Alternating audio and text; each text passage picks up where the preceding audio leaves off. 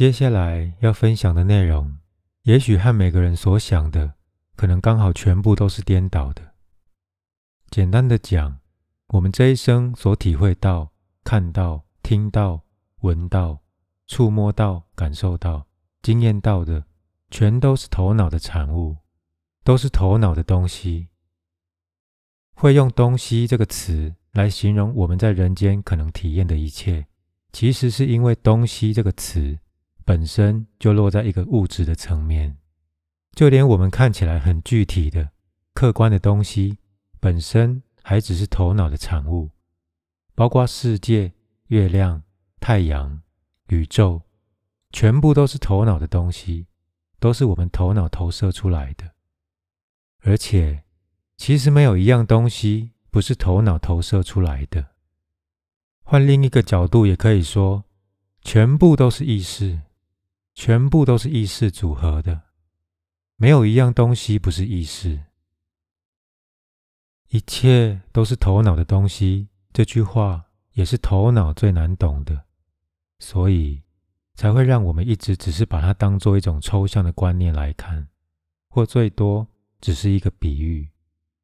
虽然从许多层面，我们好像听得懂，毕竟我们都知道，任何物质，眼前的桌子、椅子、木头、金属，样样东西，不管是软的还是硬的，从星球一路往下看，到最微小的分子，只要进一步观察和拆解，到最后都是空的。就连分子里的亚粒子，再往下分解，也都是空。一路这么剖析下去，都是空的，空到底，更接近宇宙的实情。这是一个已经被证实了近百年的物理学事实，但我们还是会认为这个事实和我们每天的生活经验不吻合。我们每天走在柏油路和草地上，被走的地面、被踩的土壤都很坚实。人和动物之间，透过差不多的体验，相互的交叉验证。建立出一个集体的体验，这样的证据是叫我们最难推翻的。我们不断告诉自己，地球有七十几亿人口，你我、其他人、东西、世界、地球、宇宙都是具体的，并且单独的存在。那么一切怎么可能只是头脑的东西呢？别忘了，头脑是透过相对和比较的逻辑。才可以观察到这个世界。正是因为我们主要的本质是空，透过比较才会一直看到有。我们都以为自己是站在坚实的大地上，才可以欣赏到天空的空。其实正好相反。正因为这个宇宙是空，我们才可以体会到身为人眼前有一个地球，有一个月亮、太阳，还有数不清的恒星。如果没有黑暗，我们看不到光；如果到处都是光，我们也体会不到什么叫暗。假如没有沉默，我们根本听不到声音，因为失去了足以跟声音做比较的基准。我们平常的动，也是从宁静当中延伸出来的，动也是从静延伸出来的，我们才能够体会到我们说的话。我们的语言也是这么从无思无想生出来的。最早的宇宙也是从空，透过一个 Big Bang 大霹雳画出来的。现代的物理学家也知道，一直都有星系从我们所认为的没有不断生出来。换一个更简单的比喻，我们平常所看到的白光，其实是红、绿、蓝三个颜色的色光所组成的。也就是说，连白光都是很多色光的组合，才让我们得到白色的印象。这本身就是一个相对的产物。更有意思的是，如果这个世界没有其他的颜色，失去了比较，我们根本体会不到什么是白色。用同一套逻辑，自然可以推出：如果没有永恒，根本凸显不出无常。甚至时空的架构都没有立足的余地，也没有什么人间可以谈的。进一步的说，假如没有无色无形，就不可能有形象，不可能有颜色，更不可能有白。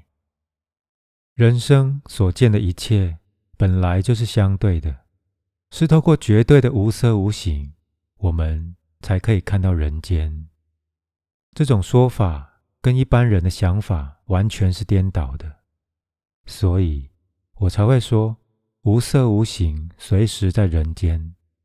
假如没有一体，不可能会有局限，也没有知觉，甚至也没有所谓的真实好谈的。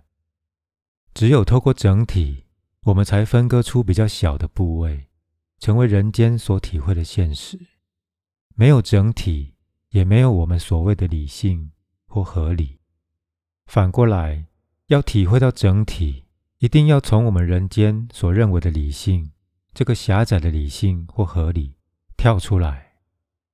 假如把人间的小部分当作生命的一切，表面上的合理或理性当作生命的一切。这本身才是大大的不理性。可惜的是，我们也都是这样过了一辈子，限制在狭窄的合理里面。这个空的本质才是生命的主人，是从空这个主体才生出一切，包括一场梦，包括这个宇宙、这个世界、你我他、自然的所有生命。所有可以体会到的一切。说到本质，我们回来谈谈意识。既然所看到的一切都离不开二元对立，那有没有可能还有一个更源头的意识呢？即使我们为这个更源头的意识取了一个名字，称为一体意识，还是免不了浮出一个难题：如果所体会得到的意识都离不开二元对立，那我们怎么能够体会一个整体而没有对立的一体意识呢？我们的脑根本体会不到一体，只好从旁边敲敲打打的问：还有没有一个更高的智慧、聪明，能够囊括所有的客体意识、所有的一切呢？这个问题，过去的人自然会认为上帝就是答案，佛教称为佛性，用现代人的语言来表达。也就是一体，我们最多也只能称为一切。这一切主要是空组合的。透过空，样样的万物都可以生出来，也可以生出分别的意识，有着数不清的变化。然而，这个一体意识一定超过头脑的想象。人类这几十年来，自然会认为科学。能带来所有的答案，毕竟它符合我们大家可以接受的逻辑，而且可以重复验证。而我们近代物理学的演变，也已经超越了一般感官所能体会的范围。无论就时空、物质、宇宙的生死，都提出了一些答案，甚至被一些知识分子当作生命最高的解答。没错，这些物理学的突破，可以帮助我们体会瞬间。体会万物由空所组合的奥妙，甚至体会因果。但是，只要你继续接下去，自然能体会到，在科学理论的有限和一体的无限这之间，还有一个障碍。这个障碍是透过头脑的理性怎样都跨不过去的，甚至越是透过理论要跨过去，反而越把理论变得艰涩难懂，反而难以和全部的生命接轨。我们一般都认为时空是绝对的，而爱因斯坦很早就说过，这个时空是相对的，甚至是弯曲的。他从广义相对论推出一个很出名的思想实验：在光速下，连时针的速度都变慢了。不光是心理层面的时间，就连具体的时间都受到影响。从另外一个角度来解释，就像一个人在太空旅行。速度越快，时间就慢下来了。例如，一个人以光速运动到太空去了一年，对他而言只是一年，在他地球的家人和同事却都不在了。从头脑确定的逻辑，这一点相当难理解；从物理的角度，却是早就解开的事实。就连我们认为最坚实的物质，物理学家也体会到小到某一个尺寸，比如说接近普朗克长度的单一粒子，它本来就有的量子性质，就不再被古典牛顿力学交互作用所遮蔽，可以说就进入了一个量子的世界。量子是一种概率的观念，不是真的有，也不是真的没有，并不像牛顿力学所描述的。碰到墙壁就会弹回来的撞球那么坚固，而是介于有和空之间，或说一种半有半空的状态，最多可以说是没有当中的有。薛丁格方程式以波函数描述微观粒子的运动行为，发现我们没有办法同时知道一个微观粒子，例如电子的位置与动量，这也就是测不准原理。物理学家探究到底，也就发现万事万物并不是连续性的存在，不像我们想的那么坚实，那么确定。杨定一博士在全部生命系列里面所提到的“对称法则”这个词，来汇总古人的观念，描述一切生命内外的对称。这种对称从最小到最大的尺度都存在。就我们所知的虫洞和黑洞、白洞一样，是从广义相对论推演出来的。黑洞指的是宇宙中有一个起点，也就是一个浓缩到不能再小的空间，连时空都不存在，但这个吸引力却大到可以让一个星球崩解的地步。反过来，白洞的中心也有一个小到不能再小的起点，从空。透过反的螺旋场可以吐出物质，就好像黑洞是一个入口，而白洞是一个出口。透过虫洞的桥接，在宇宙达到平衡，带来对称。透过这些科学的努力，人类等于是走到了一个点。从理性可以知道，就连时空都是有弹性、可变化、会受影响的，本身也可以消失。看起来，人类要从时空跳到一体是可能的，只是我们用局限的脑，不可能理解什么是无限。用这个方法去探讨一体，反而造出一个冲突。我们追究这个世界的方式和设备，势必要把整体分成小的区块，才可以分析比对。再怎么微妙的数据，也难以代表对整体的理解。甚至可以用语言解释的，还是受限于语言的极限。只能说，物理学家再怎么努力，也只是逼近了真实的边缘，离不开五官的限制。一体包括了全部，包括了有与远远更大的空。前面引述了杨定一博士对于量子物理、场、起点、黑洞、白洞等等观念。只是作为从有去理解空的一个桥梁，虽然最多只能说是逼近空的边缘，却已经超越我们平常人间所能体会的范围。无论什么学问，包括超个人心理学、正向心理学，乃至科学家对超越经验、心流、静坐等等现象的探讨，和前面提到的量子物理，最多。只是把我们带到生命的门口，而不能透过这些学问去解答人生最大的目的。这样一路谈下来，你会发现，从西方科学出发，走到最后，自然会碰到一堵高墙，要面对这里所谈的生命的悖论，也就是从一个局限的范围，怎么可能体会到一体，甚至活出生命的一体呢？我们从局限得不到任何数据去描述一体意识，而必须要跳出这个逻辑的系统，探讨这个问题。其实，在探讨的是一个比科学更大的领域。提到一体，我相信你可能会想问：一体的证据在哪里？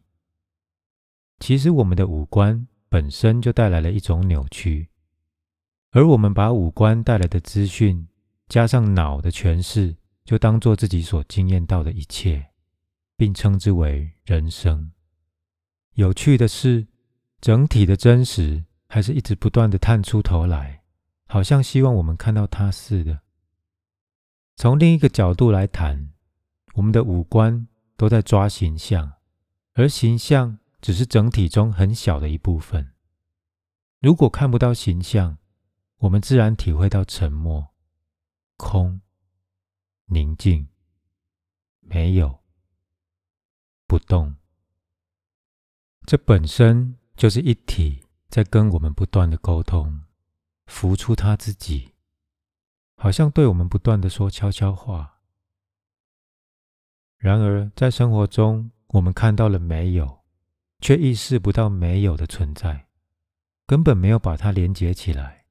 而是把注意力都放在有的层面，就像抬头看星星，我们只会注意到星星，但往往忽略了星星与星星之间的空，这个广大无边的背景，甚至不曾体会我们之所以会看到星星这个前景，是因为这个背景，这个空老早已经存在着。最有意思的是，我们一直体会到空。却把它当做一个看不到的背景，完全不给他任何注意力，最多当做一种虚无。每个人都是这样被蒙蔽的，因为空对头脑而言很容易落入有的对等，就像不动落入动的反面一样。这两类观念本来不在同一个意识的轨道，对等的用词反倒落入了同一个坑。感觉好像可以相提并论，所以在全部生命系列里面，杨定一博士比较少用“空”这个字，而是用“在”或“一体”。这个“在”隐含着无限大的观念，不至于落入有或形象的相反。空无听起来好像是空虚，对头脑来说，好像只是纯粹的。什么都没有，但是它并不是如此。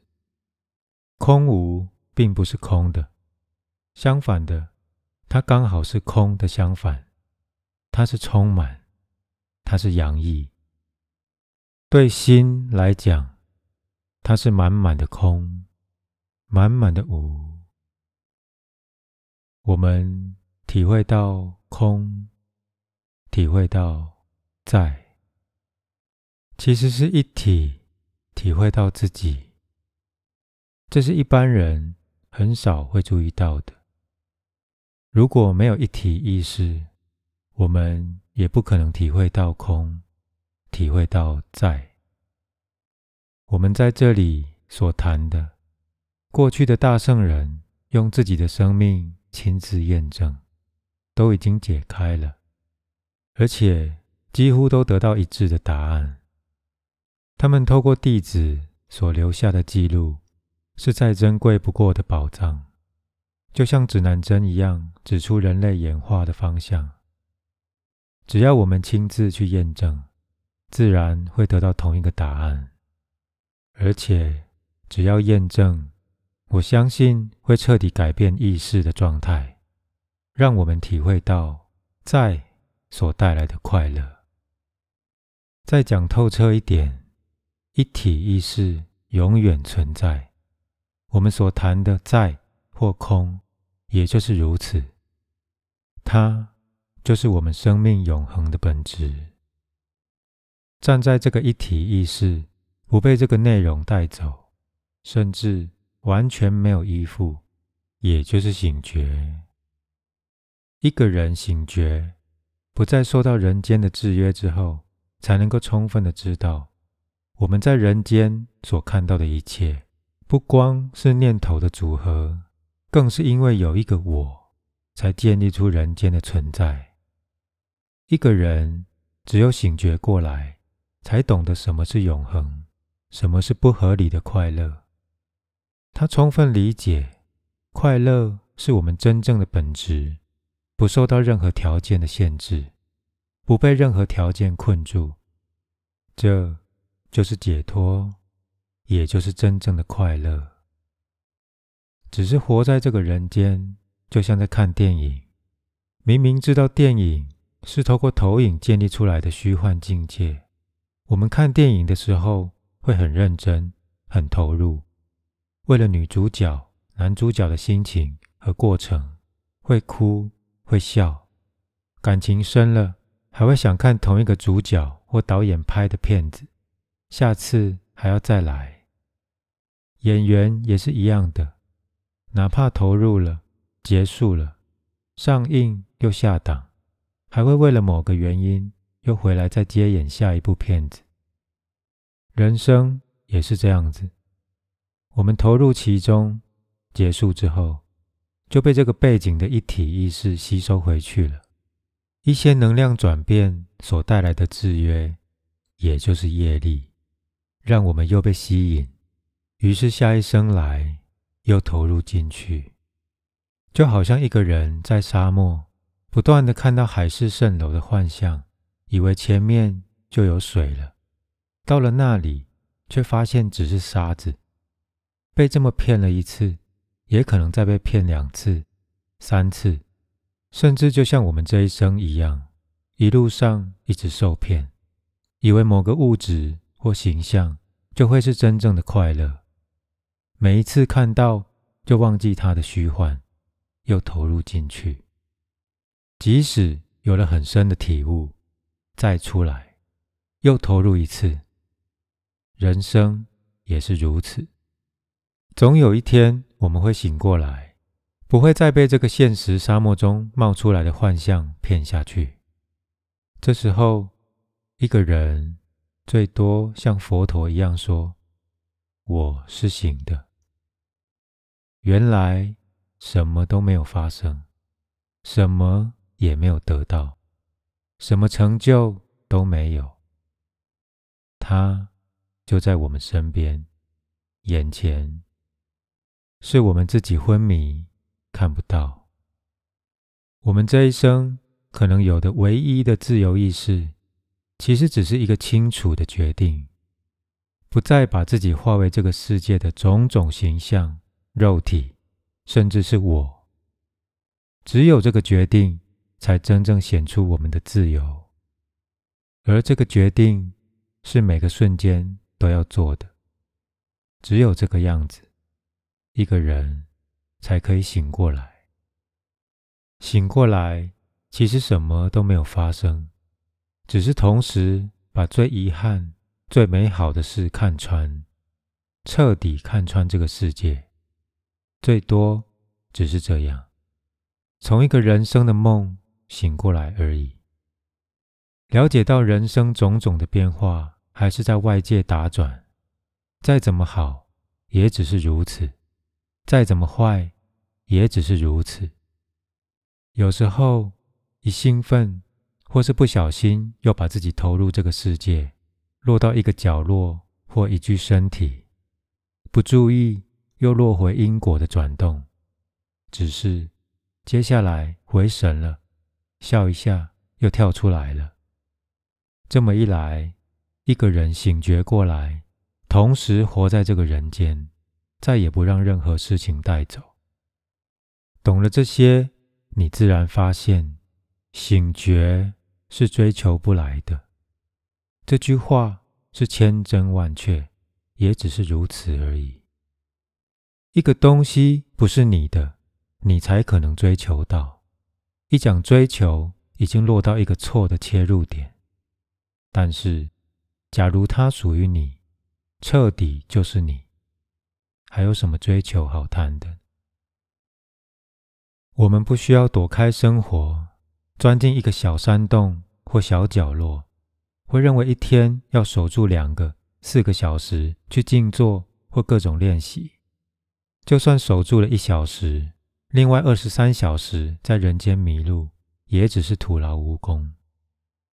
醒觉并不是靠修行或练习，而是全部的有限相对的境界都挪开，自然回到内在本心。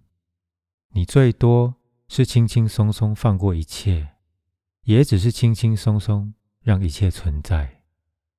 你虽然活在这个世界，你已经老早不属于这个世界。到了这里，你我最多也只能决定醒觉。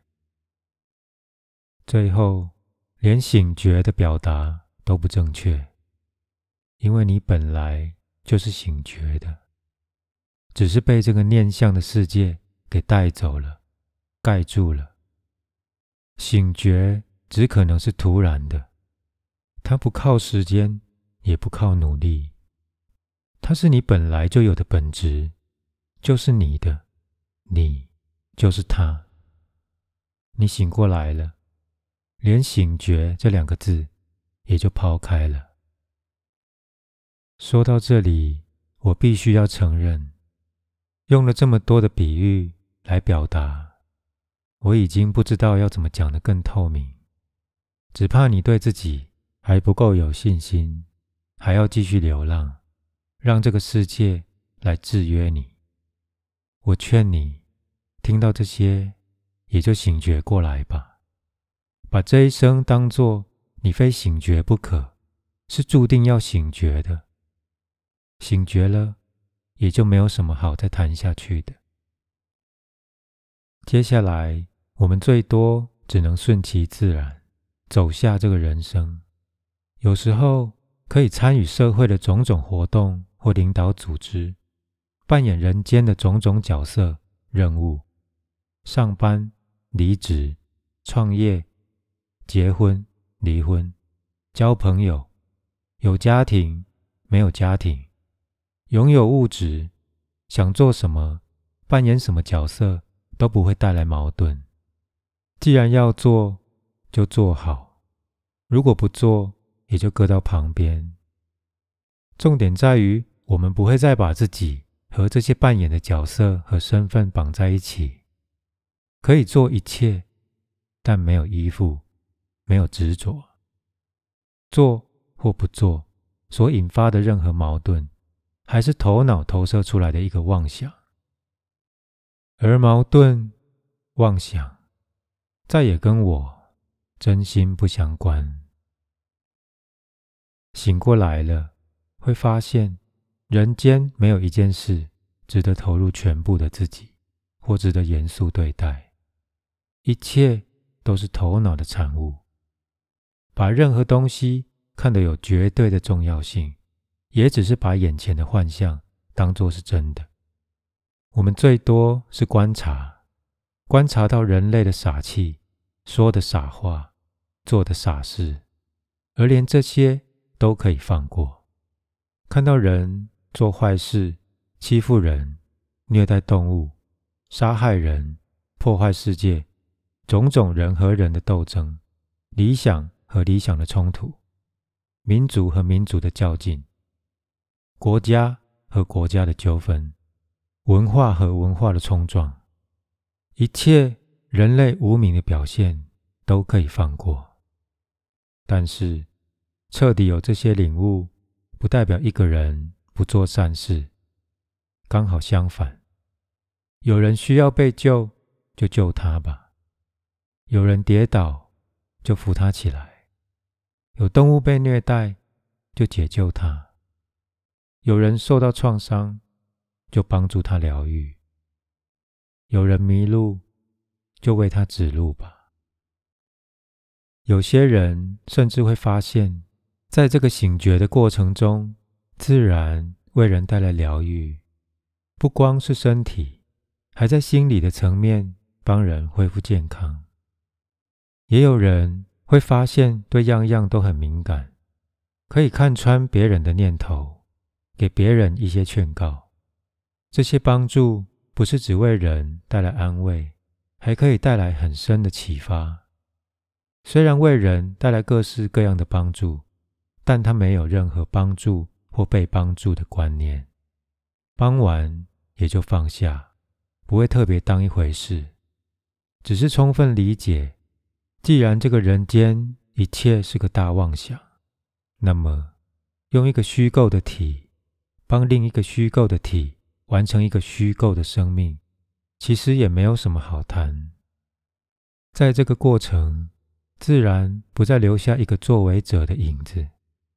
清清楚楚知道，也没有一个被帮助的人，连帮助本身都不见踪影，最多只是反映个人的在，而在本身就是友善，本身就是慈悲。一个人只是轻轻松松活在，已经为周边的生命带来不可思议大的祝福。